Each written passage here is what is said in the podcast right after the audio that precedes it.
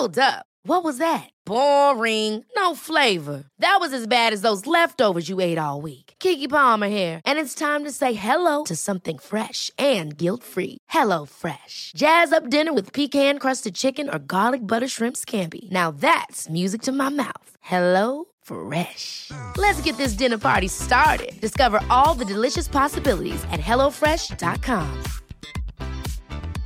I'm Sandra, and I'm just the professional your small business was looking for. But you didn't hire me because you didn't use LinkedIn jobs. LinkedIn has professionals you can't find anywhere else, including those who aren't actively looking for a new job but might be open to the perfect role, like me.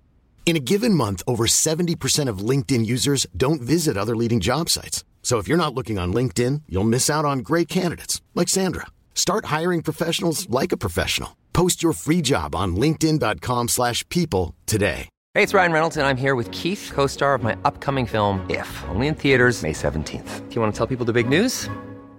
All right, I'll do it. Sign up now and you'll get unlimited for $15 a month in six months of Paramount Plus Essential Plan on us. Mintmobile.com slash switch. Upfront payment of $45 equivalent to $15 per month. Unlimited over 40 gigabytes per month. Face lower speeds. Videos at 480p. Active Mint customers by 531.24 get six months of Paramount Plus Essential Plan. Auto renews after six months. Offer ends May 31st, 2024. Separate Paramount Plus registration required. Terms and conditions apply if rated PG.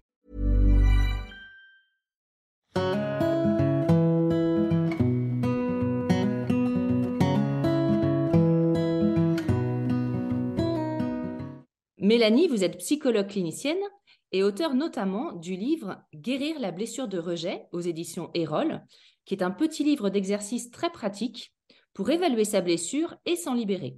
Alors, pour remettre dans le contexte, il faut savoir que les cinq blessures émotionnelles sont la découverte du psychanalyste freudien Wilhelm Reich, qui plus tard ont été étudiées par des psychiatres et psychologues américains, et enfin reprises dans un livre à succès que l'on connaît tous, le livre de Lise Bourbeau, Les cinq blessures de l'âme. Alors, dans cet entretien, vous allez nous expliquer ce qu'est vraiment la blessure de rejet, parce que le mot rejet, finalement, c'est pas toujours très facile à comprendre ce que ça signifie. Comment cette blessure se manifeste, en fait, dans notre vie quotidienne, comment elle s'est construite, et surtout, comment on s'en libère autant que possible? Alors, ma première question, quels sont les symptômes d'une blessure de rejet? Vous expliquez dans votre livre qu'on peut voir ça à travers différentes catégories dans notre vie que sont le monde matériel, le rapport au projet, par exemple, le monde du travail et l'amour. Est-ce que vous pouvez nous donner des exemples dans ces différentes catégories? Alors, il, est vrai que la blessure de rejet s'active particulièrement dans le domaine euh, amoureux et professionnel. Euh, on, voit en général dans le domaine professionnel un espèce de surinvestissement euh, qui conduit souvent à un épuisement, voire un burn-out, euh, où la personne va être dans, une, dans un perfectionniste constant. Elle va vraiment toujours vouloir faire mieux pour avoir euh, la reconnaissance et, avoir le sentiment d'appartenir vraiment à ce, à ce lieu travail, à cette entité travail, avec parfois une projection euh, de figure parentale sur euh, le patron euh, ou euh, la bosse, etc. Il y, a, vraiment cette projection-là. C'est comme si elle rejouait avec ses supérieurs ou ses collègues ce qui lui a fait défaut pendant l'enfance. Donc euh, voilà, donc ça, bah, typiquement l'exemple, hein, c'est le, salarié ou l'entrepreneur le, qui va euh, jamais être satisfait de ce qu'il fait, qui va passer des heures à travailler et qui va être vraiment assujetti au regard euh, du collègue ou du patron pour attendre tout le temps des, félicitations, pour, pour, pour être sûr que ce qu'il fait, ça tient la route et que c'est digne, que c'est euh, oui, enfin que, que, ce qu'il a fait, c'est parfait euh, et qu'il a toute sa place dans l'entreprise, par exemple. Enfin, je schématise un petit peu. Hein. Donc voilà pour le monde de, l'entreprise. Et effectivement, ça fait le lit euh, parfois de dépression, de troubles anxieux-dépressifs, etc. Ensuite, en ce qui concerne la relation amoureuse, ce qui est assez typique, c'est que les personnes qui souffrent de la personne de rejet, comme elles se sentent pas aimables, ça vient de l'enfance, on en parlera après, j'imagine, euh, elles ont l'impression que le conjoint ne peut pas rester avec elles. Alors, on n'est pas dans le sentiment d'être abandonné. Euh, on est dans le, sentiment justement que je ne suis pas digne d'être aimée et ce conjoint-là va forcément tromper la personne, euh, va être adultérin, donc, ou qu'on ne peut pas faire confiance à ce conjoint. Voilà. Donc ça va, c'est des personnes qui viennent en consultation, soit parce qu'effectivement elles ont été trompées, mais finalement elles ont suscité ça chez le conjoint ou la conjointe, puisque c'est quelque chose qu'elles répètent tout le temps. De toute façon, je suis sûre que tu me trompes. Ça, conduit vraiment à des suspicions, à des, personnes qui vont aller fouiller le portable ou qui vont imaginer tout un tas de scénarios. Parce que la blessure de rejet, finalement, dans tous les domaines, elle existe plutôt dans la tête que dans le réel. Hein, mmh. euh, euh, on va dire que la plupart du temps, c'est pas vrai. C'est, la victime de rejet, elle est un peu comme un enfant. Elle mmh. reste avec cette, ce prisme-là, cette vision que on peut pas l'aimer, qu'elle n'est pas digne, qu'elle est illégitime, et autant dans la vie personnelle que professionnelle. Et dans les relations amicales, euh, c'est pareil. La personne qui souffre du rejet va penser qu'elle est jamais assez bien et elle va se faire passer au second plan parce que justement, elle est toujours dans la séduction, c'est peut-être un, petit, un mot un petit peu fort, mais elle veut toujours plaire, elle veut être mm. reconnue, elle veut appartenir à. Et c'est ce qui la met vraiment en difficulté. Donc, ça fait, par exemple, en consultation, c'est des personnes qui vont se plaindre de, euh, de ne jamais se sentir euh, comme les autres. Euh, alors, en plus, il y a parfois des gens qui sont hautement sensibles.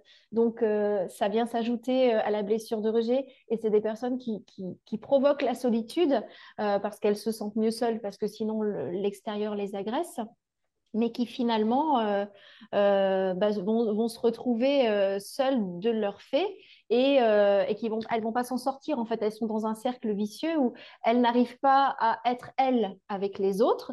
Donc forcément, elles s'auto-rejettent puisqu'elles ne sont pas elles, et à la fois elles sabotent les relations avec les autres puisque les autres euh, ne lui conviennent pas. Enfin, vous voyez ce que je veux dire? Donc c'est mm. vraiment très très compliqué. Voilà. Après, pour le monde matériel, bah, c'est des personnes en général qui ne sont pas du tout matérialistes, qui vont pas du tout accumuler les objets, euh, voilà. Donc qui, qui, vont justement avoir une grande facilité à se séparer des choses comme elles ont une grande facilité à couper les liens euh, avec les, personnes euh, qui ne les gratifient pas. ah ouais? Mais c'est pas... Oui. C'est pas un peu incompatible avec la, sensibilité ou comment ça se fait qu'elles sont qu'elles arrivent facilement à couper des liens ou à se séparer des objets? Bah, en fait, c'est parce qu'elles se. Alors, les objets, c'est autre chose. Euh, les objets, c'est parce qu'elles n'investissent pas le matériel. Voilà, c'est n'est pas, pas important pour elles. Elles ne sont pas dans l'accumulation pour combler quelque chose. Euh, avec les personnes, finalement, ce qui se passe, c'est que euh, elles ne sont pas elles-mêmes. Donc, elles font semblant. Elles mettent un masque. Hein. Elles mettent un masque du perfectionniste au travail, le masque du fuyant dans, dans les relations. Et plutôt que de souffrir quand l'autre leur renvoie des choses ou qui qui finalement pourraient être des cadeaux pour faire avancer quand l'autre nous, critique ou voilà ou ne nous gratifie pas comme on attend. Euh, bah, ces personnes-là, elles vont préférer fuir pour se protéger et elles vont pas donner de nouvelles, par exemple. Ou alors, si elles se font recadrer par un, un boss au travail, eh bien, elles vont se mettre en arrêt maladie ou elles vont aller mmh. chercher autre chose. Elles ont une grande facilité à passer de quelque chose à l'autre. Et je dirais peut-être qu'elles sont même parfois, je n'ai pas dit que c'était toujours, mais dans le tout ou rien. C'est-à-dire, euh, elles vont hyper investir une personne, euh, comme dans une relation un peu fusionnelle, même si on n'est pas dans la même problématique qu'une autre blessure. Et puis, d'un seul coup, elles vont couper. Voilà. Donc, ça peut être très mal perçu aussi par l'entourage qui, ne va pas comprendre. Euh, voilà, pourquoi subitement la personne ne donne plus de nouvelles euh, et ce sont des personnes qui sont assez rigides pour le coup. Mais cette rigidité, ça leur permet de tenir face à l'adversité, puisque finalement, l'extérieur euh, est assez menaçant. Je ne peux pas compter sur l'extérieur parce que je suis rejetée, parce que je n'ai pas ma place. Voilà, c'est une question aussi de quête d'identité. Qui je suis hmm. moi vraiment? Puisque je ne suis pas moi, puisque j'existe dans le regard de l'autre, parce que je suis là pour plaire à l'autre, pour qu'on m'aime, pour combler une blessure de la toute petite enfance. C'est quoi la, quand vous expliquez que la personne essaie d'être parfaite euh, pour euh, se faire accepter euh, Donc là, on peut penser aussi à la blessure d'injustice. quelle différence à, ce niveau-là? Alors en fait, elles sont très liées. C'est les, hmm. les, deux blessures qui vont ensemble. Ah, d'accord. Mais oui, parce que, mais oui, il y, en a, il y en a cinq blessures principales, mais en tout cas, le rejet et l'injustice fonctionnent ensemble en général, je n'ai pas été désirée comme telle, je n'ai pas été, je n'ai pas le sentiment d'avoir été aimée, je ne suis pas légitime, je n'ai pas le droit d'exister et c'est très injuste. Et de toute façon, ce sont des personnes qui, en général, sont un peu caliméro, qui vont beaucoup se plaindre. C'est vraiment, c'est trop injuste. Quoi. Tout ce qui leur arrive, c'est souvent euh, la faute de l'autre. Euh, voilà. Alors que finalement, euh, c'est elles.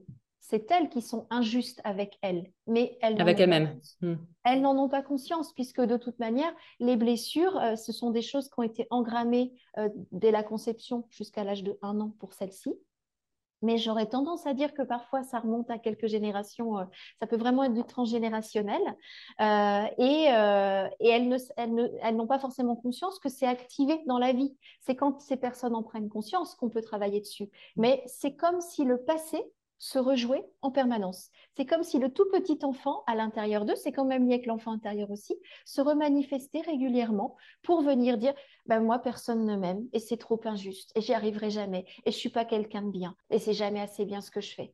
On peut toujours euh, faire mieux, c'est sûr, mais à un moment, euh, je pense que on est son propre pourvoyeur euh, d'amour de soi et d'estime de soi. Hein. On ne peut pas demander à l'autre euh, de nous apporter tout ce dont on a besoin. Mais c'est exactement ce qui se passe pour la victime de rejet.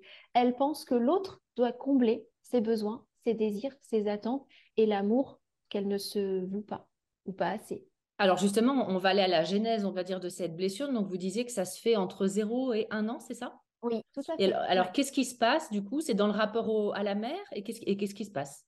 Alors, il est dit, c'est pas moi qui le dis, hein, c'est mm. la théorie que euh, la blessure de rejet euh, vient du parent du même sexe. Autrement dit, si on est une petite fille, ça va être avec la maman, si on a un petit garçon, ça va être avec le papa. Et donc de la conception euh, à un an. On peut imaginer, par exemple, que la grossesse arrive au mauvais moment. Pour des tas de raisons, des raisons économiques où il y avait un désir de bébé puis c'est plus le cas et le bébé, la grossesse arrive à ce moment-là, ou alors une grossesse non désirée. Euh, ou alors un accouchement qui se passe très difficilement et le bébé est séparé euh, de, la, maman, enfin va, en couveuse, en réanimation, etc. Euh, voilà, ça c'est les, grandes lignes en général de, ce qui fait le lit de la blessure de rejet, mais ça peut arriver aussi quelque temps après la naissance. Dans cette, on dit que la jeunesse c'est la première année, mais pour moi, dans ce que je vois avec mes patients et ce que j'ai pu lire aussi, c'est que ça peut arriver quand même plus tard. Mm. Euh, par exemple, il y a la naissance d'un petit frère ou d'une petite sœur. L'aîné va se sentir rejeté parce que les c'est des blessures universelles en fait. On les porte, mais elles s'activent selon les événements de vie. Donc, euh, euh, on, va, on va dire que s'il se passe un événement la première année de vie qui commence à ouvrir cette, blessure, tout ce qui va se passer derrière va venir l'ouvrir davantage, enfin la, mm. rouvrir tout le temps, va venir la creuser, on va dire. Euh, et, voilà, donc c'est la reviviscence de cette blessure de la prime enfance qu'on va dire c'est une blessure assez archaïque. C'est quelque chose qui s'est pas bien passé ou, enfin, quand je dis ça, ça peut paraître jugeant, qui s'est passé comme ça devait se passer à l'époque où ça s'est passé pendant la première année de vie. Chacun a fait de son mieux. Mais par exemple, ça peut être aussi une maman qui a voulu ce bébé, euh, et, qui est très content que le bébé soit né, mais qui va avoir une dépression, une dépression du postpartum. Donc, qui va être là, mais pas là, qui va être pas psychiquement présente. Euh, ça peut être aussi un, euh, ben, un bébé arrive dans un couple et, et, le couple se déchire. La naissance bouleverse le couple, donc les parents sont pas très présents à ce bébé-là. Donc voilà, donc c'est le bébé, il sent bien que il n'a pas vraiment sa place à ce moment-là. Enfin, alors c'est perçu dans le corps, hein, parce que bien mmh. sûr un bébé euh, ressent les choses euh, principalement, je dirais uniquement par le corps, sans pouvoir mettre de mots dessus. Hein, euh. Donc, c'est ça qui, fait que bah, des petites blessures commencent à s'engrammer. Ça s'inscrit, ça, s'inscrit dans le corps, dans le psychisme, et au fil de la vie, ça se réactive, en fait. Voilà. Donc, en fait, alors, moi, ce que j'aimerais, c'est qu'on clarifie ce mot de rejet, parce que finalement, le bébé n'a pas forcément été rejeté en tant que tel, mais il s'est senti pas accueilli, on va dire. Si la maman fait une dépression, elle n'a pas forcément rejeté son bébé. Non, elle ne le rejette pas, mais elle n'est pas présente à 100%. Un hmm. bébé, pour se construire, il a besoin d'être porté aussi bien physiquement que psychiquement. Il a besoin d'être à la fois dans les bras, dans le cœur et dans la tête des parents. Et le parent doit vraiment être celui qui va euh, euh, se mettre à la place du bébé. Donc, on, parle de vraiment d'empathie, euh, mais d'empathie, puis de, la capacité, le parent suffisamment bon, c'est la capacité à pouvoir anticiper les besoins du bébé, essayer de trouver euh, qu'est-ce qu'il a ce bébé quand il pleure, euh, voilà, vraiment euh, se mettre comme si on était le bébé. Il va prêter sa tête, son appareil psychique, hein, à ce bébé pour essayer de décrypter ce qui se passe. Donc c'est ce qu'on appelle l'accordage. Mais quand un parent n'est pas disponible pour différentes raisons, l'accordage va être moins évident. Et ça peut créer aussi, évidemment, des troubles de l'attachement. De toute manière, en général, les personnes qui souffrent de la, blessure de rejet pardon, euh, ont euh, un attachement anxieux, un attachement euh, évitant, voilà, hein, de toute façon, parce qu'ils se sont rendus compte euh, que le porte-avions, hein, qui, est là au départ, hein, donc l'image parentale, n'était euh, pas toujours là quand le bébé avait besoin de se poser dessus, pour des tas de raisons. Un parent qui n'est pas du tout disponible psychiquement ou qui a des difficultés à investir son bébé, on sait que c'est très difficile d'être parent, que la première année est quand même euh, dure. Enfin, il faut, il faut, mmh. les mamans manquent de sommeil, sont, sont perdues, savent pas comment faire. Les trois premiers mois, le bébé pleure beaucoup. Enfin voilà. Et ça, quand, un parent est en capacité de mettre des mots dessus, simplement, bah, tu pleures mon bébé, mais je ne sais pas quoi faire pour te soulager, c'est mm. pas pareil qu'un parent, et j'ai aucun jugement là-dessus, hein. je suis une maman aussi, donc je sais ce que c'est, quand un parent va mettre son bébé dans son lit pendant une heure et le laisser brailler, parce qu'il n'arrive pas à le calmer, et à la fois, quelque part, c'est bien aussi de se protéger du parent qu'on pourrait être submergé par les pleurs de son bébé. Hein, euh, euh, plutôt que de secouer son bébé, par exemple, c'est mieux de le laisser pleurer. Mais ça inscrit quand même à ce moment-là dans le corps et dans le psychisme, personne n'est là pour venir soulager ma souffrance. Hmm. Alors, je déculpabilise les parents qui écouteraient cette vidéo. On fait ce qu'on peut. Euh, il vaut mieux laisser son bébé pleurer. Bon, une heure, ça fait beaucoup. Hein, et aller demander du relais que de, que de mm. brailler dessus. Et voilà. Et, toutes les fois où on laisse pleurer son bébé parce que c'est comme ça et parce qu'on n'arrive pas à le soulager, il a mal aux dents, on donne un doliprane et on ne peut pas faire plus, hein, mm. euh, ne fait pas le lit de la blessure de rejet. On va dire que la blessure de rejet, c'est tout un ensemble de choses. Et, on peut se rendre compte, comme je le disais il y a quelques instants, quand on s'intéresse à la psychogénéalogie, qu'il y a, des, il y a des, vraiment des lignées où il y a eu des, drames, euh, des traumas ou des séparations, euh, par exemple euh, avec la guerre, où la, femme se retrouve enceinte, le mari est parti à la guerre, il y a des grosses angoisses, des choses comme ça, où là on peut retrouver la blessure de rejet, d'abandon qui, va se rejouer, ou des femmes qui ont été systématiquement trompées quitter, euh, eh bien, il va y avoir cette croyance que bah, l'homme, euh, qu'on peut pas, on peut pas rester avec un homme ou qu'on peut pas rester avec une femme parce que on va forcément se faire quitter qu'on, et, qu'on n'est jamais, qu'on n'est jamais aimable. Enfin, il y a des lignées où on pense que euh, que personne est digne d'être aimé, en fait, qu'on est juste bon à se faire jeter. Enfin, voilà, ça c'est transmis avec les, par les parents. Enfin, voilà. Et, bon, c'est, des croyances. Des croyances, des, façons de faire qui se transmettent. Exactement, c'est le mot juste, c'est ça, des croyances qui sont euh, héritées euh, euh, de, grand-mère en, en, fille, de parents. voilà, c'est comme ça. Mais si on ne va pas fouiller, on ne sait pas. Mm. parce que parfois, il y a des patients qui ne voient pas d'où ça peut venir. Mmh. ce, rejet permanent. Alors, ils ont un discours où ils vont utiliser toujours les mêmes phrases je suis trop nulle, je sers à rien, j'y arriverai jamais. Euh, voilà, tous ces mots qui montrent vraiment, qui sont typiques de la personne qui souffre de cette blessure, pour qui c'est la blessure principale, mais il n'y a, a, pas forcément de connaissance de toutes ces croyances, de tout ce qui s'est joué dans la lignée familiale. Donc, il peut m'arriver euh, mais c'est pas du tout. Euh, je ne suis pas spécialiste en psychogénéalogie, donc euh, c'est juste des petites questions que je leur pose. Je leur dis peut-être que vous pourriez discuter avec vos parents, vos grands-parents, connaître des événements de vie qui pourraient expliquer pourquoi vous avez cette peur permanente d'être rejeté, pourquoi vous avez l'impression qu'on vous aime jamais assez, qu'est-ce qu'il y a de dangereux dans la relation, pourquoi est-ce que vous quittez les gens comme ça, pourquoi vous changez toujours de travail, qu'est-ce qu'il y a de dangereux, qu'est-ce qui ne va pas dans le fait d'aimer, de s'attacher à. Enfin voilà, donc euh, euh, c'est passionnant hein, comme, euh, comme, comme domaine. alors, c'est intéressant ça. Vous dites donc, par exemple, les personnes qui ont la blessure de rejet, alors principale, parce que d'après ce que je comprends, on peut les avoir toutes plus ou moins, mais il y en a une qui est assez prépondérante. sauf l'humiliation. L'humiliation, d'après la théorie, c'est pas une hmm. blessure, ce serait la moins universelle des blessures. Hmm. D'accord. qu'on peut changer régulièrement de travail ou qu'on quitte régulièrement.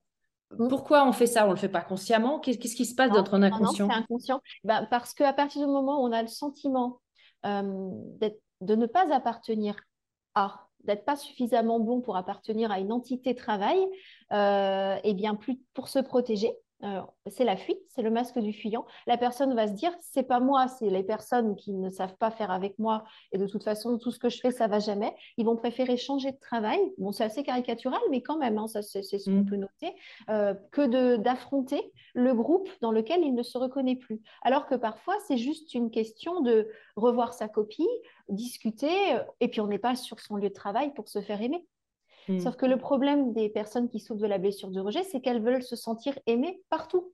Mm. Elles veulent se sentir aimées au travail, avec tous les amis et, euh, en couple. Euh, et, voilà, enfin, et comme elles veulent se faire apprécier du commerçant chez qui elles vont toujours, si un jour le commerçant leur fait la tête parce qu'il a des soucis, lui, dans sa tête, elles vont se dire, oh, ça y est, qu'est-ce que j'ai dit, qu'est-ce que j'ai fait, j'ai encore fait un trait de travers. Elles vont toujours, en fait, elles sont, elles s'auto-rejettent, mais finalement, elles sont égocentrées. C'est-à-dire qu'elles ne voient la vie qu'à travers leur monde intérieur de petits caliméros. Donc, euh, euh, donc quand, on, quand elles en ont conscience, on va leur dire, mais là, c'est le petit enfant qui souffre. Mais qu'est-ce qui vous dit que cette personne-là, elle a pensé ça? C'est un scénario que vous vous êtes construit. Mais en fait, c'est ce que je mets dans mon livre. Hein. J'ai quelques exercices là-dessus avec un tableau à remplir. C'est quelle était la réalité? Ça se trouve, le commerçant, là, ou le patron, il avait tel truc où, la personne, la copine qui répond pas au téléphone pendant deux jours, euh, ça y est, ça va tout de suite, eh ben, ça y est, euh, ça va pas, j'ai encore été, euh, il y a un truc que j'ai pas, que j'aurais pas dû dire, ou elle m'aime pas, ou elle, ça y est, elle a trouvé une meilleure relation que moi. Non, en fait, elle a peut-être tout simplement un gros truc dans sa vie ou un déplacement professionnel qui fait qu'à ce moment-là, elle n'est pas disponible. Mais voilà, c'est la blessure de rejet invite beaucoup à interpréter. Hmm. Le, ce que j'en comprends, c'est que finalement, euh, la personne euh, voit toutes ces situations avec ce filtre euh, par rapport à elle-même d'amour parce que elle n'en a pas reçu assez, elle. en fait, elle va aller le chercher à l'extérieur, ce qu'elle n'a pas reçu dans ses bases. Exact. Oui, c'est ça. C'est une quête de, de, reconnaissance, de gratification et d'amour permanente, finalement. Et alors, je trouve que ça devrait être transformé en la reconnaissance et l'appartenance, ça peut être transformé en moteur, mais en le mmh. faisant pour soi, euh, en sachant moi ce que je reconnais de moi, euh, ce à quoi j'appartiens vraiment et où je trouve de la satisfaction, parce que se mettre dans le rouge, si on revient au travail, se mettre dans le rouge, passer des heures à travailler ses dossiers, à faire des PowerPoint, etc., pour attendre de l'autre qu'il nous gratifie, c'est se raconter une histoire, parce que ce qu'il faut, c'est soit à un moment se dire c'est OK, j'ai fait mon travail du mieux que je pouvais. Je ne peux pas faire mieux. Si, je pourrais faire mieux, mais il faut que je m'arrête parce que là, je ne me respecte pas. Je ne m'écoute pas dans mes besoins. Je dors trois heures par nuit pour cette fameuse réunion. Et est-ce que c'est juste pour moi? Est-ce que ça va être aussi des personnes qui, du coup, dans le couple, peuvent de la même manière euh, se, se, sacrifier, entre guillemets, pour l'autre? Oui, pour être aimé et du coup s'oublier totalement? Ah bah complètement, oui, oui, tout à fait, c'est exactement ça. Ah ouais. Mais, mais euh, tant dans le couple que dans les relations amicales, hein. c'est mmh. vraiment des personnes qui vont euh, se sacrifier en permanence, faire passer l'autre d'abord, euh, mais vraiment pour, pour, tout, quoi. Enfin, c'est le, pour avoir l'impression qu'elles sont les personnes les plus merveilleuses au monde, infaillibles, sur lesquelles on peut toujours compter, qui aiment, voilà, euh, qui aiment inconditionnellement. Et, et en fait, euh, elles attendent qu'on leur renvoie la même chose. Sauf que mm. bah, le conjoint, lui, s'il ne souffre pas de la même blessure, enfin, souvent, quand même, on retrouve euh, en miroir hein, des blessures similaires. mais en tout cas, le but, c'est de se réparer ensemble. Parfois, ça, ça fonctionne très, très bien. Mais le conjoint, lui, il n'a pas du tout demandé ça. Quoi. Enfin, lui, s'il est vrai, s'il est lui et qu'il fait pas semblant, bah, il va pas essayer de mettre en place tout un tas de choses pour satisfaire l'autre en permanence, quoi. Voilà. Et en fait, se perdre dans l'autre, se perdre dans l'autre et se hmm. perdre soi. Donc c'est s'auto-rejeter. Je pense que la blessure de rejet, on pense qu'elle vient des autres, mais finalement hmm. c'est du rejet de soi. C'est de, du déni, c'est de l'auto-dénigrement permanent, quoi. Hmm.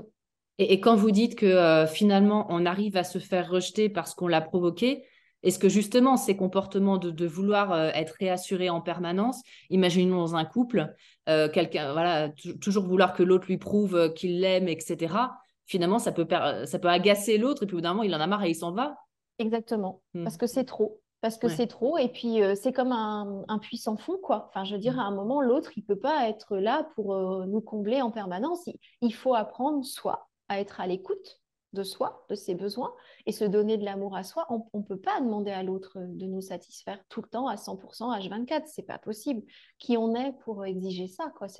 Là, on se rapproche d'un mécanisme qu'on appelle, euh, d'un principe qu'on appelle la toute-puissance. hein, voilà, où, on est tout puissant et on a l'illusion, un peu comme l'enfant qui a la pensée magique, que tout ce qu'on veut, on va le créer, quoi. Euh, voilà. Et on retrouve vraiment des mécanismes euh, très infantiles hein, chez... Mm. Quand, les, blessures s'activent, ça vient, c'est ce que je vous ai dit tout à l'heure et que je redis, parce que c'est important, c'est que ça réveille le petit enfant en nous, hein, tout simplement. Hein. Voilà, frustré. pas... Alors, je, je, crois quand même, pour creuser ça avec des patients, que la victime, elle a été aimée, mais pas peut-être comme elle aurait voulu l'être, ou pas assez, mais les personnes, les parents, l'entourage ont donné l'amour qu'ils pouvaient, donner à ce moment-là. Ils n'auraient pas pu faire autrement. Et en thérapie, on arrive à revisiter ça. On arrive à... Mon travail, c'est ça, c'est d'offrir un autre regard, poser d'autres lunettes sur le nez, si j'ose dire, euh, des lunettes de compréhension et de conscience pour voir finalement comment ce parent vous a aimé. Parfois, euh, l'amour d'un parent, ça va être s'assurer que l'enfant a, chaud euh, pour sortir l'hiver avec un, bon blouson, des bonnes chaussures, mange à sa faim, euh, a du linge propre, et puis va à l'école et, on est là pour les devoirs. Ça peut être ça l'amour. C'est pas forcément le parent qui va câliner, qui va dire je t'aime x fois dans la journée, qui va faire un câlin qui dure trois heures le soir. Chaque parent aime avec ce qu'il est et ce qu'il a reçu déjà comme bagage. il y a des parents qui n'ont pas de, reçu de compétences pour aimer leur enfant en, le disant, en le montrant, mais par contre, eux, ils vont euh, se défendre de ça, ce qu'on appelle une formation réactionnelle, ils vont faire l'inverse. Donc, ils vont être très fusionnels avec leurs enfants, ils vont réparer, etc. Donc là, ça fait en général pas des enfants qui souffrent de la, de la blessure de, rejet, mais euh, mais il y a des parents qui vont pas pouvoir faire tellement mieux que leurs parents, ils font ce qu'ils peuvent. Donc là, c'est pareil, je déculpabilise beaucoup tous les parents qui, qui se sentent... Euh, euh, qui ont l'impression de ne pas avoir assez montré d'amour à leurs enfants, ils ont fait comme ils pouvaient à ce moment-là. C'était pas possible autrement et c'est pas grave. Et on apprend justement à poser un autre regard avec plus de compassion, d'empathie. Euh, et on va creuser aussi encore un peu la lignée, voir qu'avec l'histoire qu'a ce parent-là, comment pouvait-il faire mm. autrement, quoi hein Voilà. Mais ça, c'est quand on veut mettre de la conscience sur tous ces mécanismes et mm. cette blessure. Quand on veut pas, bah, les choses se rejouent. Quand on remarque pas qu'elles se rejouent, et que pour nous c'est comme ça, bah, ça change pas. Et il y a des gens, toute leur vie, euh, ça va se répéter. Mais c'est pas grave. Hein, euh, voilà. il y a un moment, s'ils en ont marre, ils mettront un petit peu de conscience. Exactement. Ben, je pense quand même que quand, les, quand on change de travail toutes les cinq minutes ou qu'on se fait quitter toutes les cinq minutes ou qu'on n'a pas des relations satisfaisantes avec les amis, euh, ben, on, peut, on, en souffre forcément. Ou alors, on a vraiment des gros mécanismes de défense, bah, comme le déni qu'on retrouve euh, aussi dans cette blessure. Là, c'est quand on n'en a pas du tout conscience et qu'on n'a même pas envie de comprendre comment on fonctionne euh, avec les autres, au travail, dans la vie euh, amoureuse, etc. Quoi. Mm. Et donc, vous évoquez le masque du fuyant. Mhm. Donc, comment ça se. Alors, est-ce que ça se manifeste justement uniquement quand cette blessure est activée? Mais j'ai envie de dire, cette blessure, elle est active tout le temps. On est tout le temps en relation avec des gens. Oui, oui c'est ça. Bah, de toute façon, oui, la blessure de rejet, elle est quand, quand c'est notre blessure principale, elle est, elle est, active tout le temps, bien sûr. Hein. Alors, j'ai envie de dire que pour moi, on ne la guérit pas. Donc, mmh. euh, même si le titre du livre, c'est la guérison, on vit avec, mmh. on, apprend à les regarder avec plus de tendresse.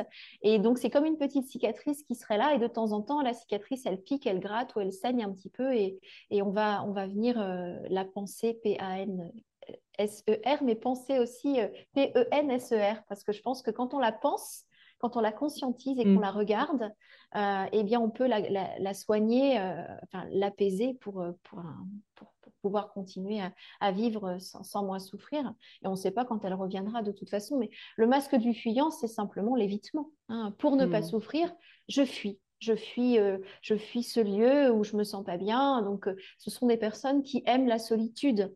Euh, alors, ça peut être une solitude ressourçante, sauf qu'au bout d'un moment, c'est une solitude qui peut devenir dévitalisante, puisqu'on a quand même besoin des autres. On a besoin de se nourrir des relations avec les autres pour se sentir bien, même si évidemment certaines personnes préfèrent la solitude, vivre seule, etc. Et ça, c'est tout pendant qu'on n'en souffre pas. C'est pas mmh. grave à partir du moment où la solitude devient une souffrance, il y a une différence entre vouloir être seul un après-midi pour euh, être dans le calme et euh, prendre soin de soi, et euh, subir la solitude où il n'y a plus personne qui appelle, on n'est plus invité à des dîners, au travail, tout le monde, il y a des, gens parlent ensemble mais parlent plus, enfin, ne s'adressent plus aux, victimes, là, enfin, là, là il y a un problème. quoi.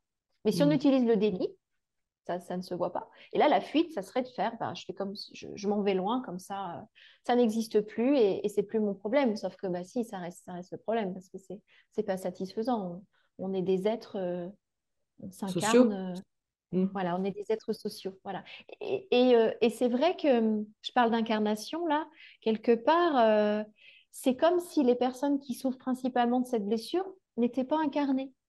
Ce qui, vous voyez, c'est comme si elles étaient toutes petites, comme si elles n'avaient pas vraiment le droit de s'incarner, d'être elles dans la chair, dans l'âme, dans le cœur. Et euh, c'est ce qui explique euh, ce que Lise Bourbeau a, mis en évidence dans les silhouettes, euh, ou alors ce sont souvent des gens assez chétifs, avec un corps très étroit, étriqué, qui peuvent avoir aussi, je ne sais pas si elle en parle de ça, mais moi je l'ai remarqué dans, dans, les consultations, un regard assez fuyant, évitant des personnes qui ne regardent pas droit dans les yeux.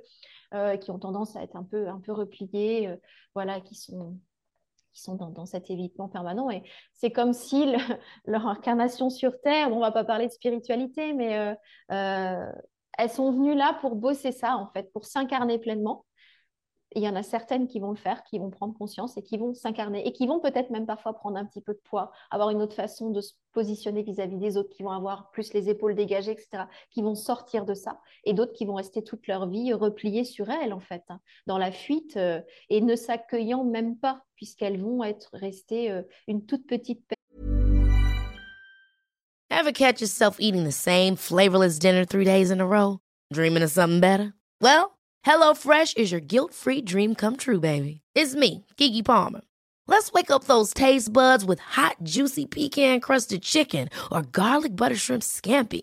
Mm. Hello Fresh. Stop dreaming of all the delicious possibilities and dig in at HelloFresh.com. Let's get this dinner party started. Life is full of what-ifs. Some awesome, like what if AI could fold your laundry? And some, well, less awesome, like what if you have unexpected medical costs? United Healthcare can help get you covered with Health Protector Guard fixed indemnity insurance plans. They supplement your primary plan to help you manage out of pocket costs. No deductibles, no enrollment periods, and especially no more what ifs. Visit uh1.com to find the Health Protector Guard plan for you. Personne euh, qui veut se faire oublier, qui voudrait mm. presque être invisible. Voilà, donc euh, parce qu'elles pensent que de toute façon, elles ne peuvent pas être aimées. Elles valent rien quelque part? Enfin, c'est ce qu'elles pensent qu'elles valent rien. Ça. Tout à fait. Vous avez, vous avez raison. C'est le mot juste. Elles pensent qu'elles n'ont pas de valeur, alors que tout le monde a de la valeur. Hein. Et c'est intéressant de travailler avec ces personnes sur la notion de valeur et d'estime de soi et de confiance en soi pour aller euh, euh, les aider à voir ça, que évidemment qu'elles ont une valeur. Mais il faut apprendre sa propre valeur, pas la valeur que va nous, va nous accorder l'autre.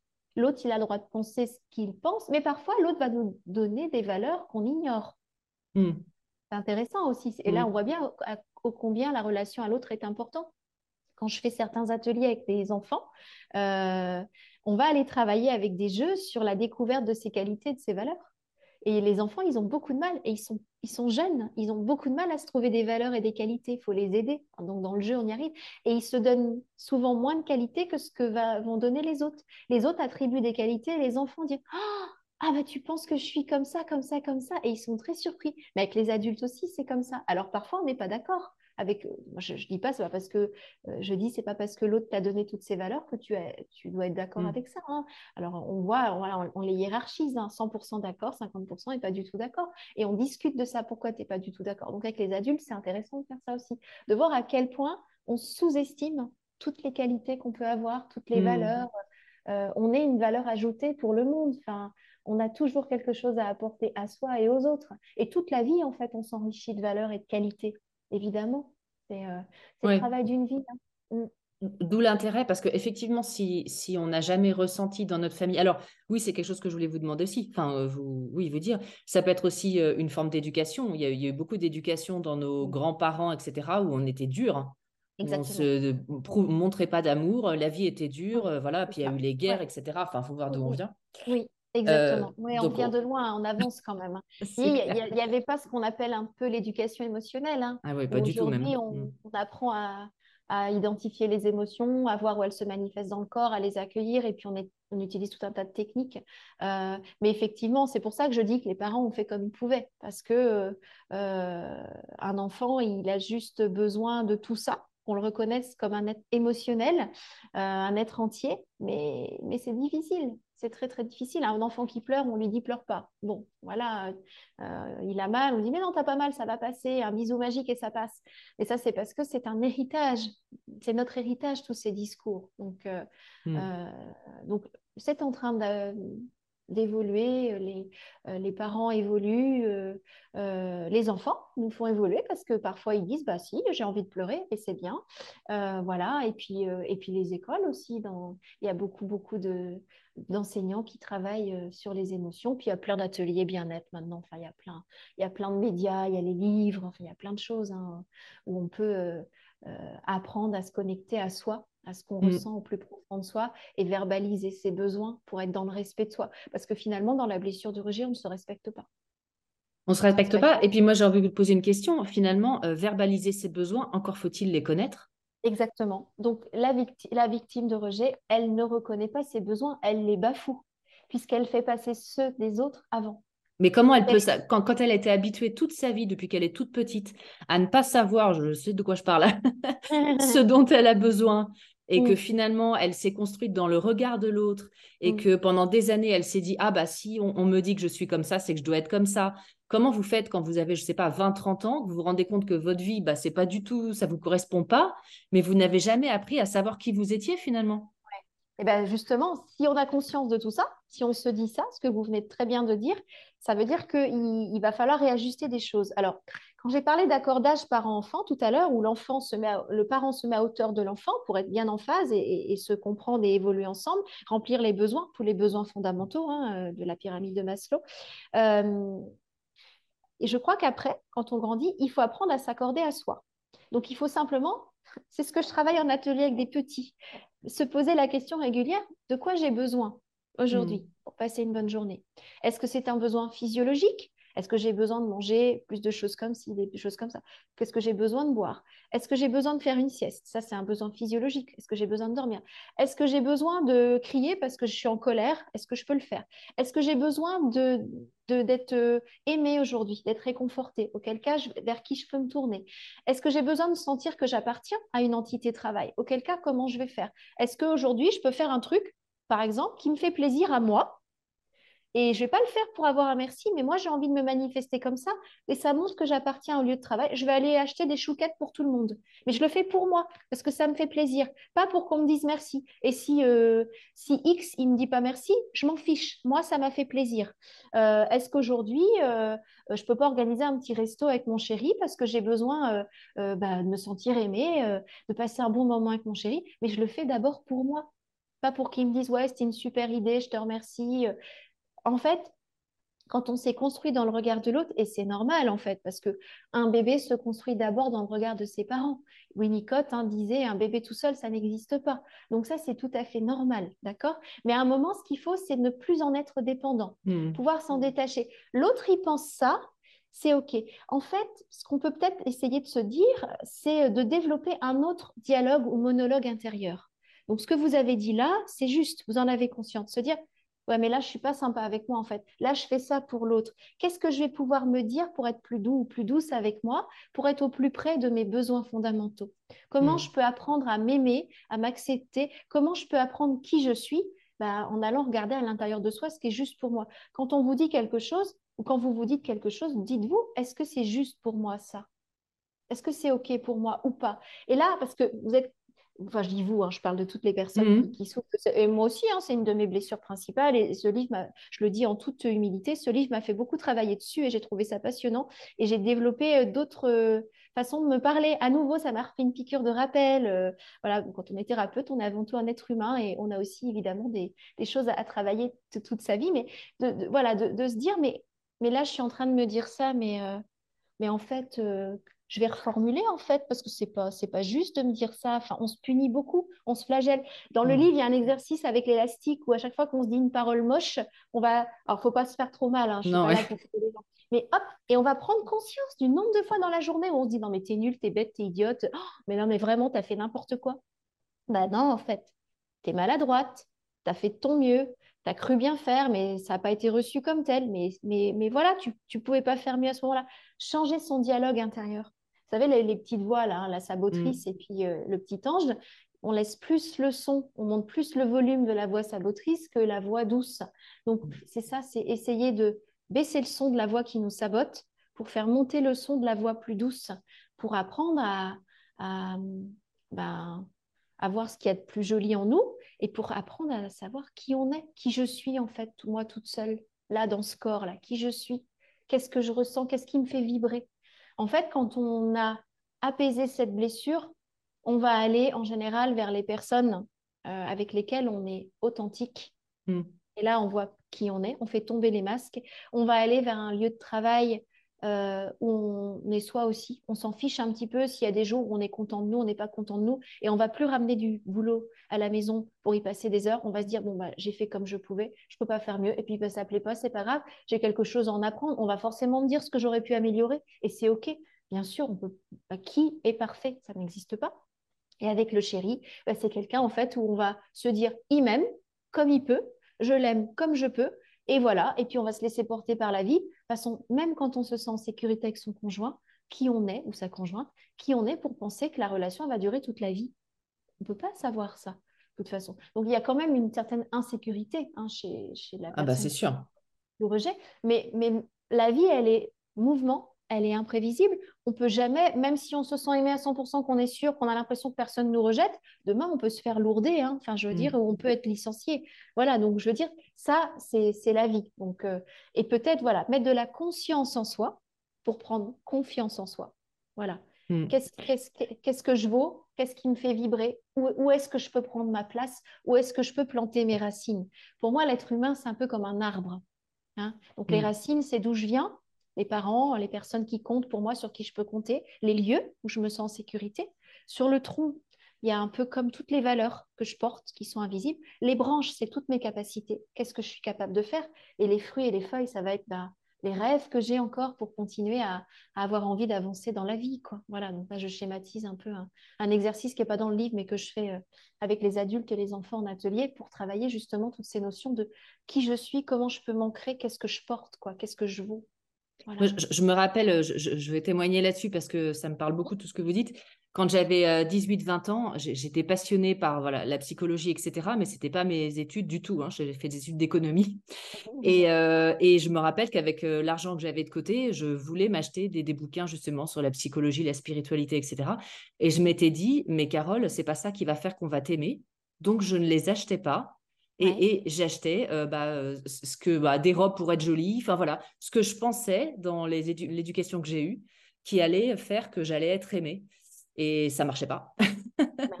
Mais il m'a fallu beaucoup de temps pour m'en rendre compte. Et effectivement, euh, il y a eu, enfin, je, je, dis ça parce que à ce moment-là, on a, moi, j'avais, mais je suis pas la seule, tellement besoin d'être aimée, tellement besoin d'être reconnue, que ça passe avant les besoins dont vous parlez. Vous voyez ce que je veux dire? Ce besoin d'être aimé, il est prépondérant sur tout le reste. Et, ça, devient une quête, enfin moi c'était une quête euh, obsessionnelle. Mmh. D'être aimé, c'était un besoin, mais mmh. physiologique, mmh. limite. Alors que finalement, c'est un défaut d'amour de soi. Quand on s'aime suffisamment, avec ses qualités, ses défauts, ses limites, hein, euh, ses ressources, on n'a pas besoin de... Alors, on a besoin de recevoir l'amour de l'autre régulièrement, c'est normal, hein, on a besoin que notre réservoir affectif se remplisse, mais on n'a pas besoin d'attendre autant de, reconnaissance et d'amour de l'autre. Quand on sait, quand on prend soin de soi, quand on s'aime comme on peut, on va pas aller, on va pas être dans cette quête permanente. Voilà. Et on peut être jolie, euh, on peut être très jolie, s'apprêter et, aller à un dîner et personne va nous dire Ah, dis donc, es jolie aujourd'hui. Donc la grosse déception. Et parfois, on va être habillé euh, en tenue de sport, on va croiser dans la rue quelqu'un qui va dire tu es en forme aujourd'hui, ça a l'air, euh, t'es chouette. Voilà. on ne sait pas comment l'autre. Et puis, et puis l'autre, il est peut-être pas dans une culture de gratification. Alors les parents, c'est autre chose, mais, mmh. mais je, il faut, si vous voulez avoir une jolie robe, il faut le faire, il faut le faire pour vous. Voilà, c'est vous voulez passer du temps dans le miroir, faites-le pour vous. Il faut d'abord se réconcilier avec son corps aussi. Voilà, enfin, et qu'est-ce que vous portez de beau? Parce qu'il y a ce qu'on voit et il y a ce qui ne se voit pas. Et il y a sûrement plein de belles choses qu'on peut euh, transmettre à l'autre parce que ça nous fait plaisir sans attendre en retour qu'on nous dise Ah, mais merci, mais sans toi, je ne pourrais rien faire. Oh, tu es vraiment une super personne, tu es vraiment la super pote sur qui je peux t'appeler à n'importe quelle heure du jour et de la nuit, je sais que je peux compter sur toi. Sauf que là, il y a une dépendance. Enfin, ça veut mm. dire que prendre cette place-là, la, super pote euh, qu'on peut déranger n'importe quand, euh, qui est un soutien infaillible, c'est lourd à porter en fait. Mm. et on se perd et on ne s'écoute pas et on est désaxé. Donc, euh, on n'est pas soi. On est euh, presque vampirisé par ceux qui, eux, ont enregistré ça comme euh, bah, c'est chouette, quoi. Elle, on peut toujours compter sur elle. Ou lui, on peut toujours compter sur lui. Mais on ne peut pas, quoi. On n'est pas un distributeur d'argent hmm. émotionnel 24 heures sur 24. Est-ce qu'on est donne pas aux autres ce qu'on aurait aimé recevoir nous? Exactement, c'est tout hmm. à fait ça. On hmm. donne aux autres ce qu'on aimerait, ce qu'on aurait aimé, ce qu'on aimerait recevoir nous. Donc c'est sûr que donc on pense d'abord aux autres on va, on va, c'est ce que je dis dans le livre, je crois, à un moment, euh, on va souhaiter bonne année à minuit à tout le monde pour être la première. Et voilà, on va souhaiter bon anniversaire à 6 heures du matin parce qu'on est la copine ou l'amoureuse, voilà, ou euh, je sais pas moi, euh, la belle-sœur, ou vraiment, oh, elle, nous, elle pense tout le temps à nous. Et le jour où on le fait pas, ça, ça, fait bizarre. Alors mmh. qu'en fait, bah, c'est ce qui est juste pour moi. Pourquoi je prends cette place-là? Voilà, c'est donc ouais, c'est exactement ça. On fait, on fait ce que vous avez dit là, vos mots, c'est juste. C'est tout à fait la problématique de la blessure de rejet. Mm. Et donc finalement, pour apprendre, donc le, la thématique, c'est apprendre à s'aimer euh, soi-même, j'ai envie de mm. dire. Hein, ça. Mm. Euh, ça passe donc de ce que je comprends par euh, nourrir ses besoins, donc vraiment les écouter et puis les nourrir. Qu'est-ce qui fait que, même si j'ai une petite idée, qu'est-ce qui fait que plus on nourrit son besoin, plus on est capable de s'aimer? Bah Parce qu'on est en accord avec soi, on est en phase avec soi, en, du côté de, des thérapies holistiques, on va dire qu'il y a un alignement. La tête, l'âme, le, le cœur, euh, voilà, tête, cœur, âme, on est, on, est, on est ensemble avec soi, on est complet, quoi. On se fait du bien. Alors, il ne s'agit pas de devenir complètement égoïste, hein, bien sûr, mm. hein, euh, mais quand je me fais du bien, je me fiche un petit peu de ce qui va se passer autour de moi qu'on me dise un compliment aujourd'hui ou pas, euh, ça m'est égal puisque moi, je me sens comme ça et je me sens bien comme ça, je suis satisfaite de moi. C'est développer son autosatisfaction, en fait. C'est aussi apprendre à se faire des compliments. Mmh. Euh, parce que euh, les victimes de rejet ont du mal à accepter les compliments. Ah, tu as, une super coupe. bah, c'est ma coiffeuse. Euh, ah, ta robe, elle est jolie. Ouais, bah, je l'ai achetée euh, dans une friperie. Voilà. Souvent, il y a de l'auto-dénigrement. Et donc, apprendre à accueillir le compliment de l'autre, parce que c'est paradoxal. On veut être aimé, et quand on nous fait une gratification euh, ou une marque de reconnaissance ou, d'amitié, d'amour, on va la rejeter parce qu'on n'est pas digne. Donc, apprendre à se taire, on a envie de dire non, mais c'est pas moi, c'est ou gna gna gna. Oups, prendre conscience. Hmm. Là, j'allais m'auto-dénigrer. Se taire ou simplement dire ah bah merci. Voilà, et, accueillir ça. Mais c'est ouais, c'est tout un. Donc voilà, cet alignement, je le fais pour moi, ça me fait du bien euh, et je suis digne. Et, ce que j'aime bien euh, conseiller aux, patients, et que ce soit en individuel ou en groupe, c'est se faire ces petites phrases comme des mantras. Hein. Je ne suis pas professeur de yoga, donc ça n'a pas la même dimension, mais euh, le matin, en se préparant, pourquoi pas se dire des phrases à voix haute Je suis digne, je suis digne d'être aimé, je suis légitime, j'ai confiance, je, m'aime comme je suis, je m'accepte. Des phrases comme ça euh, euh, qu'on peut travailler euh, de différentes manières. voilà, ça peut chercher aussi des, relaxations, des méditations où on va essayer de remobiliser des souvenirs où on a été quelqu'un qui a donné le change, où on s'est senti bien pour remettre tout ça à l'intérieur de soi. et puis surtout, ce qu'on appelle peut-être, je sais plus si c'est le terme exact, mais moi j'aime bien dire le reparentage, hein, c'est-à-dire se mmh. recréer, un peu comme l'enfant intérieur, hein, se recréer à l'intérieur de soi ses propres parents, les imagos parentales qui, qui, vont prendre soin de nous. Imaginez, alors ça on peut le faire en méditation, en fermant les yeux, imaginez à quoi ressemblerait la maman que j'aurais voulu être, à quoi mmh. ressemblerait ou l'autre maman, ou le papa, ou l'autre papa, enfin peu importe, ça dépend des configurations, mais euh, voilà, et s'imaginer ces parents-là et visualiser les câlins, les mots que vous auriez voulu recevoir, et cette petite fille intérieure-là, comment, comment elle peut se remplir de ça, la réparer, lui offrir des mots doux, la prendre par la main. On est vraiment proche de l'enfant intérieur pour réparer euh, cette blessure. Hein. Mmh. Voilà. Et puis au, quotidien, donc effectivement, plutôt que de voir toujours ce qui n'est pas assez bien, pas assez parfait, pas assez, etc., dans le regard des autres, commencer, parce que moi je sais que ça, ça a commencé comme ça aussi personnellement, hein, à voir ce qu'on faisait de bien. Mmh. Et, effectivement, arrêter de dénigrer. C'est très juste que vous dites le, le Ah, tu as des jolies boucles d'oreilles. Moi, je dis Ah oui, je les ai achetées pas cher. Voilà. Eh ben, c'est le premier réflexe. ça m'arrive aussi. Hein. Elle est chouette ta robe, je l'ai eu à la friperie. Et maintenant, je ne le dis plus. Parce qu'avec ce livre, j'ai rebossé. Je me dis bah Merci. Mm. Ouais, merci, je l'aime bien aussi. Voilà. Mm. Ou je me sens bien dedans. Ah bah ouais, elle te va bien. Bah merci, ouais. Voilà. Et ça, c'est quand en fait, c'est tellement engrammé, c'est des programmes, hein, c'est des programmations, c'est le disque dur. Hein. Mm. Donc, il faut, le, il faut créer d'autres connexions synaptiques, d'autres connexions neuronales. Donc, ça, c'est les neurosciences. Il faut se, recréer ce dialogue intérieur. Il faut se réparer en visualisant les choses, en fermant les yeux. Il faut se remettre dans des, dans des énergies comme ça, d'amour, d'amour de soi. Ce, voilà, s'auto. Il faut se prendre en charge parce que Ouais. Voilà. Peut-être se faire aider parce que moi ce que je trouve pas facile c'est que si on voilà si on n'est que dans un environnement autour de soi où on est soit seul soit avec des gens qui nous ont entre guillemets rejetés qui ont cette même blessure euh, pour trouver le exactement pour trouver le juste milieu c'est euh, enfin c'est pas facile Bien sûr, non, vous avez raison. Hein. Je crois qu'à un moment, quand on en souffre trop et qu'on n'a pas l'environnement suffisamment étayant autour, euh, ou, si on a un environnement qui va passer son temps à rejeter parce qu'il fonctionne comme ça, hein, un coup je te jette, un coup je te prends, c'est pathologique. Euh, il faut effectivement se, faire aider et, puis aussi aller à la rencontre d'autres personnes qui vont peut-être nous soutenir parce que parfois, c'est aussi, ça montre aussi certaines relations toxiques. Oui. Hein, parce qu'il y a la blessure de rejet telle qu'on la vit et il y a celle que les autres nous font vivre, mais, mais avec du plaisir. Donc là, mm. euh, là on est dans, des relations euh, un peu sadiques. Donc là, c'est toxique. Donc là, ça veut dire qu'il faut peut-être aller couper certains liens et, et aller voir euh, d'autres personnes. Ça peut, ça peut être bien. Quoi. Mm.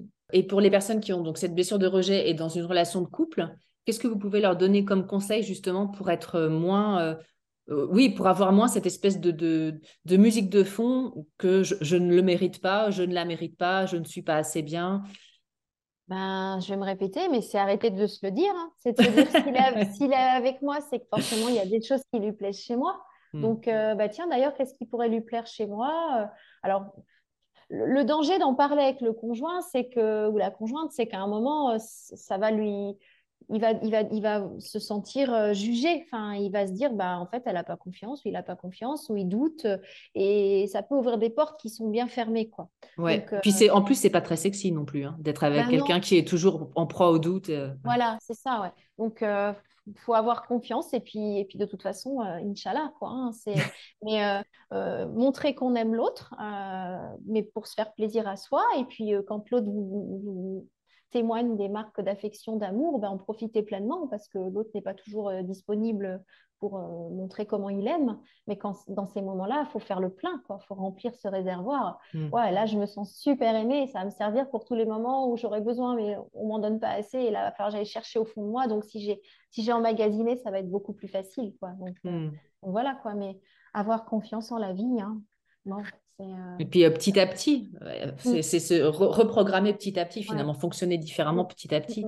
Oui, exactement. Ne pas oublier qu'on est tous des belles personnes et qu'on a tous quelque chose à apporter à l'autre et à apporter à soi. Enfin, voilà, être gentil avec soi, euh, être on dit que la bienveillance, c'est bien veiller sur. Alors déjà, commençons par bien veiller sur nous. Mm. Et, et, on aura une relation beaucoup plus saine, beaucoup plus équilibrée avec les autres parce que c'est dur d'exiger des autres qu'ils comblent nos attentes et nos besoins. C'est dur. Mais on, ne le fait pas, on le fait pas consciemment. Hein. Non, bien sûr que non, bien sûr que non. Mm. Quand on en a conscience, bah là c'est mm. un peu plus magique entre guillemets parce que parce qu'on va essayer d'aller travailler ça. Alors les livres peuvent nous aider, euh, mais les, les, thérapeutes, bien sûr, je pense qu'à un moment, euh, quand on s'enlise et qu'on en souffre, euh, il faut il faut consulter, il faut se faire aider. Alors il faut trouver le, thérapeute qui nous convient. Donc mm. voilà, c'est faut pas hésiter à, à changer de thérapeute si ça ne nous convient pas.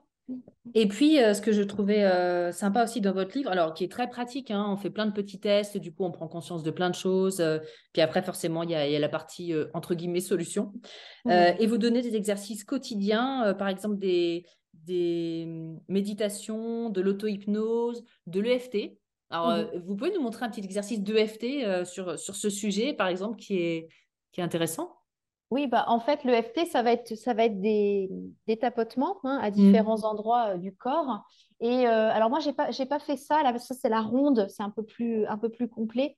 Donc, euh, ce que j'ai proposé dans l'ouvrage, qui est plus accessible, parce qu'il y a des personnes, quand on leur montre la ronde tota- totale, Mm. euh, ils nous prennent souvent pour des gens un peu bizarres. Donc, je commence toujours par le point de karaté et je trouve que c'est plus accessible Oui, justement dans, dans l'ouvrage. C'est ce que j'ai choisi. Donc, le point karaté, c'est le point.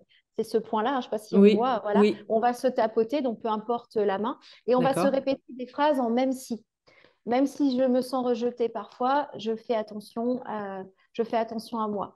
Même si, euh, voilà, et on va, on va prendre des exemples de, très très concrets de notre vie Oui. quotidienne. Même si je- j'ai l'impression de manquer d'amour, finalement, si je fais attention à ce que j'ai vécu hier, euh, un tel m'a aimé. Je dis n'importe quoi là, parce que Mm. bon, c'est ce qui me vient, mais euh, même si je déteste certaines parties de moi, euh, je m'aime et que je m'accepte comme je suis. On va essayer de plus, de plus on, on part de ce qui va pas, là où le bas blesse, et dans la deuxième partie de phrase, on va essayer de trouver du positif. Et ça rejoint un petit peu les mantras, en fait, les phrases qu'on va Mm. pouvoir se dire. Donc dans le livre, j'en ai proposé plusieurs, et euh, le but, c'est c'est important même que la personne trouve ses propres mantras, trouve ses Mhm. propres phrases. Et moi, j'aime bien euh, dire, euh, pour faire cet exercice de FT, on prend un moment de calme, on fait quelques petites respirations profondes et lentes, on ferme les yeux, on est vraiment dans un endroit où on est tranquille, on se connecte un petit peu à soi et puis on va laisser venir ce qui vient. Et on va pas chercher à maîtriser ce qui vient dans le même si je, quoi. On s'en Mm. fiche. Parce que ça a du sens, parce que répéter mes phrases, c'est une approche, mais ça n'a pas tellement d'intérêt. Je trouve que le, mieux, c'est d'être d'être soi et de laisser venir, même s'il y a des émotions qui viennent, et en EFT, il y en a, hein, parfois les gens pleurent. C'est dur de dire, hein, même si je souffre de cette blessure, je m'aime comme je suis. Il y a des gens, ils pleurent, ils n'arrivent pas à dire je m'aime comme je suis. Donc je m'accepte, je fais de mon mieux. Jour après jour, j'apprends, etc. Enfin, je me pardonne. Voilà, ça c'est. euh, Donc je trouve que c'est, pour moi, c'est le plus juste et ça va résonner au niveau énergétique. En fait, euh, voilà, on est fait d'énergie, il y a des vibrations. euh, voilà, on envoie dans dans l'univers ou dans ce qu'on veut euh, des choses plus douces pour nous et on se libère aussi. C'est une technique de libération, c'est Emotional Freedom Technique, hein, donc c'est une technique de libéra- libération émotionnelle. Et euh, ça peut paraître bizarre, mais euh, en tout cas, il y, a des, points importants, il y a des méridiens, et euh, je ne suis pas spécialiste du tout de, ça, hein, mais, euh, j'aime bien l'utiliser, voilà, les rudiments euh, assez simples. Et les personnes qui adhèrent, on, va aller un petit peu plus loin, mais voilà, donc euh, comme se pardonner à soi, euh, voilà. Euh, Pour, pour pardonner aux autres, il faut d'abord se pardonner à soi. Donc, le travail qu'on fait par rapport à ses parents réels, puisque souvent on incrimine les parents alors que les pauvres, ils ont fait ce qu'ils pouvaient, euh, on va d'abord pardonner à soi d'avoir pensé tout ça, d'avoir de voir les choses comme ça, de les avoir, euh, de les ressentir encore comme ça, comme un petit enfant, pour pouvoir leur pardonner. Parce que, encore une fois, comme je le disais tout à l'heure, ils ont fait comme ils ont pu avec ce qu'ils étaient à ce moment-là et avec leur bagage. Donc, euh, Mm. mm. Mais peut-être, mais peut-être avant de leur pardonner, oui, commence à se pardonner à soi, sinon encore on est, on est encore dans notre blessure. Ouais. Aller d'abord vers l'autre avant d'aller vers soi. je pense que la première personne à qui on doit pardonner, c'est soi. Oui. Je me pardonne de me vivre comme ça. Je me Mm. pardonne de mal m'aimer. Je me pardonne de, de- de dépendre autant du regard de l'autre. Je me pardonne d'aller chercher toutes les satisfactions, les gratifications, euh, la, la reconnaissance, euh, l'appartenance euh, ailleurs qu'en moi, quoi. Je suis, voilà, je me pardonne de ne pas trop savoir encore qui je suis. Euh, Voilà, et j'accepte ça et je me, et je me fais se faire des promesses. Je me promets que je vais prendre soin de moi. Je me promets que je vais être à l'écoute. On peut tenir un petit journal hein, euh, tous les jours. hein, Mm. de quoi j'ai besoin, comment je me sens à l'intérieur de moi? Ça, c'est des petites questions rituelles que j'utilise toujours en atelier. euh, voilà, et comment je vais pouvoir euh, combler mes besoins, ce qu'on a dit tout à l'heure. hein. Est-ce que Mm. je peux me faire la promesse de combler ce besoin et quand? Et se tenir un petit échéancier. Ça, j'en ai besoin quand? Et quand je vais le faire, quand je vais le satisfaire? Si on ne satisfait pas ses propres promesses à soi, comment Mm. voulez-vous que les autres vous satisfassent? Enfin, On sûr. se ment, on se ment en fait. Donc, euh, Mm. retrouver un alignement, retrouver un axe, s'accorder à soi. Ça- Et quelque part, c'est le point positif de cette blessure de rejet quand on en prend conscience. Quand on en prend conscience, et ben finalement, on apprend à être soi. On fait tomber les masques et on devient de plus en plus authentique. Voilà. Et on apprend aussi quelle, sur quelle relation. Parce que quand on n'a jamais été soi, et que d'un seul coup, enfin progressivement, parce que ça ne se fait pas d'un seul coup, mais que progressivement, on devient soi avec les autres, il y a des relations qui peuvent en pâtir. Mm. Quand vous avez été tout à l'autre, vous Bien faisiez toujours passer l'autre, et qu'un jour, vous vous faites passer en premier, pour, faire, pour prendre soin de l'autre, il faut se faire passer en premier normalement. Il y a des gens, ils ne vont pas comprendre. Donc, ils Mm. vont vous tourner le dos. Mais c'est pas grave parce Mais que vous aurez gagné ce pari d'être vous. Et pour être bien, il faut être soi le plus possible. Je n'ai pas dit qu'on pouvait être authentique à 100% dans toutes les situations de vie. Bien sûr, il y a des fois où on ne peut pas. On ne peut pas dire ce qu'on pense, on ne peut pas être. euh, Parce que voilà, il y a, il y a le travail, il y a le cadre, il y a euh, ou telle euh, cérémonie où bon, bah là, il y a un truc, ça ne va pas du tout, mais je ne vais pas le dire parce que là, ça va mettre le bins. Bon, il faut quand même garder des filtres. hein. Mais, euh, mais en tout cas, on fait toujours de son mieux. Mais, euh, mais voilà, quoi. C'est sûr que quand on change, on ne change pas les autres. Mais quand on change, ça fait bouger un peu les relations, Mm. ça fait un peu bouger les autres. Les autres vont devoir aussi s'accorder, accepter Mm. cette nouvelle facette de vous. Alors voilà, mais si c'est juste pour vous, cette nouvelle facette de vous, vous l'aimez, qu'elle vous correspond, ben c'est OK quoi. Voilà. Et, et pour conclure, euh, je voulais conclure aussi sur euh, un- une note positive à, à laquelle on pense peut-être pas trop. C'est que, alors déjà, effectivement, moi, je pense qu'on en, enfin, je le vois bien. euh, personnellement, j'ai, beaucoup évolué depuis mes 20 ans et tant mieux, parce que c'est Oui, tout- toute la vie. hein. voilà, il y a encore du chemin, mais, mais voilà, on peut s'en sortir quand même. Euh, mais quand on a cette blessure de rejet, on a aussi de très grandes qualités qu'on qu'on a pour toute la vie. Je trouve qu'on peut avoir euh, une Oui. grande ouverture de cœur, que on peut Oui. ressentir complètement l'autre de manière très rapide. Tout à Et, fait. et ça, a- ça, c'est bien. Ouais. Il y a de l'empathie, il y a de la générosité, il y a de l'altruisme, il y a de la bienveillance. euh, euh, voilà. Et ça, euh, ce sont, ce sont de belles qualités, de, de belles valeurs, à condition de ne pas s'y perdre. Et de le faire. C'est vrai ça. que vous dites des personnes au grand cœur, Mm. mais à condition que leur cœur à elles soit toujours rempli. Ouais, ouais. Hein, qu'on- voilà, on ne prête pas son cœur aux autres, on en garde. Et voilà, on fait les choses parce que c'est juste pour nous et pas pour être aimé. Mm. Voilà. C'est super. Et ben, ce sera le, le mot de la fin. Très bien. Bah, écoutez, merci beaucoup. Merci à vous, Mélanie.